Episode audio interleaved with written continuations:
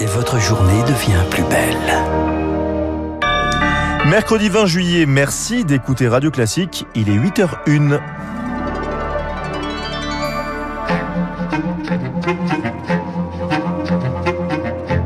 La matinale de Radio Classique avec Gaël Giordana. À la une de votre journal Charles Bonner, une légère accalmie en Gironde, l'espoir de mettre fin à l'apocalypse de feu. Plus de 20 000 hectares ont brûlé. Des records de température dans 60 villes de France, une chaleur étouffante hier, surtout pour les personnes vulnérables, notamment les sans-abri. Et puis Mario Draghi joue son avenir à la tête du gouvernement italien. L'Italie craint de revivre une crise politique. Radio Classique.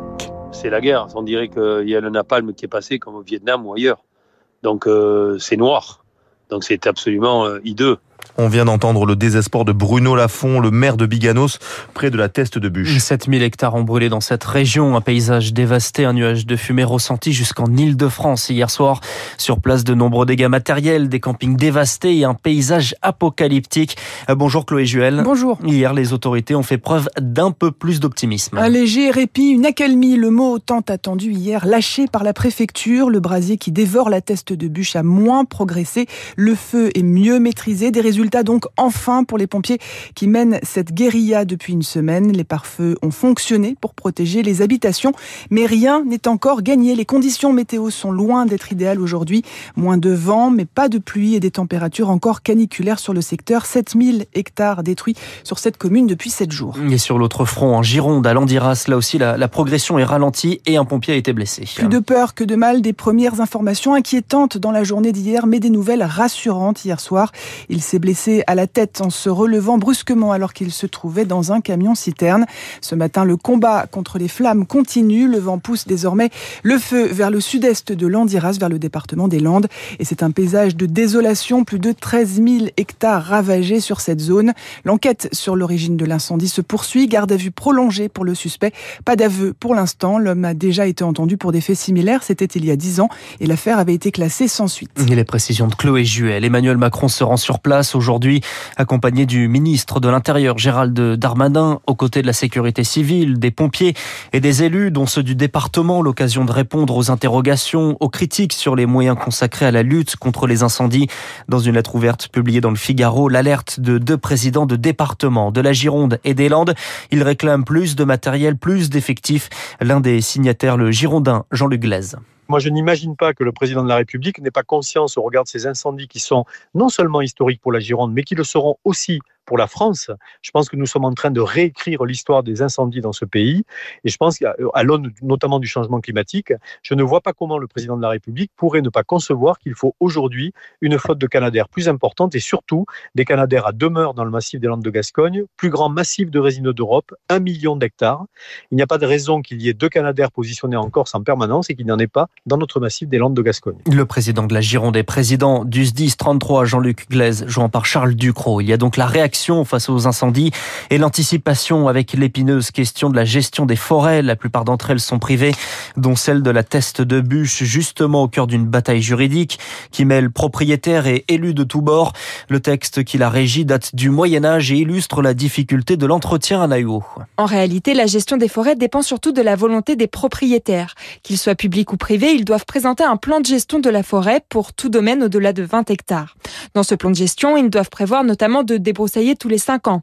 En revanche, sur la question de la prévention des incendies, il n'y a aucune obligation légale, ni en termes de mise en place de points d'eau ou alors de pistes pour laisser passer les sapeurs-pompiers, ou encore sur l'ampleur du débroussaillement. Une situation problématique pour Francis Cross, le président de l'Union régionale des communes forestières d'Occitanie. Il faut s'enlever de l'esprit le fait que la forêt doit se développer seule. La forêt doit se gérer avec un maillage de pistes, avec euh, un entretien, avec la présence de points d'eau, etc. Donc il y a une organisation spatiale à avoir pour, euh, en cas de besoin, que les sapeurs-pompiers puissent attaquer rapidement l'incendie. C'est toujours dans les cinq minutes qu'on gagne la guerre du feu. Quoi. La seule obligation légale qui existe concerne en fait les propriétaires situés aux alentours des forêts. Eux doivent impérativement débroussailler leur terrain, sous peine d'une amende pouvant aller jusqu'à 750 euros. Les incendies touchent également le Finistère. 1700 hectares ont brûlé et 500 personnes ont dû être évacuées à l'étranger aussi, notamment dans un village à l'est de Londres. Des habitations brûlées, des bâtiments agricoles et des garages. Le feu qui est encouragé par de fortes chaleurs. 60 villes ont battu des records de température. Aujourd'hui, la chaleur baisse, mais jusqu'à quand? Le réchauffement climatique devrait accélérer la répétition de ces vagues de chaleur Hier, à Dieppe, il faisait 40,4, 39,6 à Boulogne-sur-Mer et 40,5 à Paris. Alors pour revenir en aide aux sans-abri, le SAMU social a renforcé ses maraudes. Julie Drouin en a suivi une pour Radio Classique. Sous un soleil de plomb, Ophélie et Faustine, basket au pied, s'apprêtent à sillonner Paris pour rencontrer les personnes signalées par leurs collègues de la nuit, avec quelques conseils spécial canicule en poche. Le fait de se mettre à l'ombre, de diminuer la consommation d'alcool euh, et de s'hydrater. Bonjour, ça va? Oui, ça va. Et avec la chaleur? C'est comme ça. On s'était dit que je reviendrais pour faire un point sur euh, ta santé et pour un rendez-vous avec un docteur. En France, tout le monde doit avoir accès à la santé publique. Ces deux infirmières sont là pour orienter ceux qui le souhaitent. L'idée, c'est de faire un bilan de santé avec ces personnes-là et en fonction des besoins qu'on aura identifiés, qu'auront été exprimés par la personne, les orienter vers la structure qui va être le plus adaptée pour leurs besoins. Elles entretiennent aussi un lien social avec des personnes qui ne connaissent plus que la rue comme quotidien. C'est tellement difficile d'être dehors que euh, psychologiquement, il y a des mécanismes qui se mettent en place qui font qu'on n'a plus forcément conscience de son corps, de ses douleurs, un peu un mécanisme de survie. Et ça arrive assez souvent qu'ils se rendent même pas compte qu'il y a quelque chose qui va pas. Ça explique pourquoi parfois il y a des personnes qui vont rester allongées en plein soleil, ils vont même plus se rendre compte que ça leur crée de l'inconfort, puisque l'inconfort c'est la norme. C'est pas normal en fait. La ville de Paris compte actuellement près de 3000 personnes sans abri. Le reportage de Julie Droin, le pouvoir d'achat au cœur des débats à l'Assemblée nationale. Le projet de loi toujours en discussion. Les députés ont validé hier la facilitation des dispositifs d'intéressement à ces primes liées aux résultats vivement critiqués par la NUPES qui réclame des hausses de salaire. Du changement à la tête de la préfecture de police de Paris. Le très médiatique Didier Lallemand va quitter son poste aujourd'hui, remplacé selon toute vraisemblance par Laurent Dunez, actuel coordinateur de la lutte antiterroriste, ancien secrétaire d'État. La décision sera actée lors du Conseil des ministres. L'Académie de médecine refuse la réintégration des soignants non vaccinés. C'est un non et un non ferme. Le projet n'est défendu que par une partie de l'opposition. Mais face à cette éventualité, l'Académie de médecine craint un revirement qui nuirait au climat de confiance. Refuser de se soigner pour des convictions personnelles est respectable, mais incompatible avec le métier de soignant. Voici le résumé de leur position.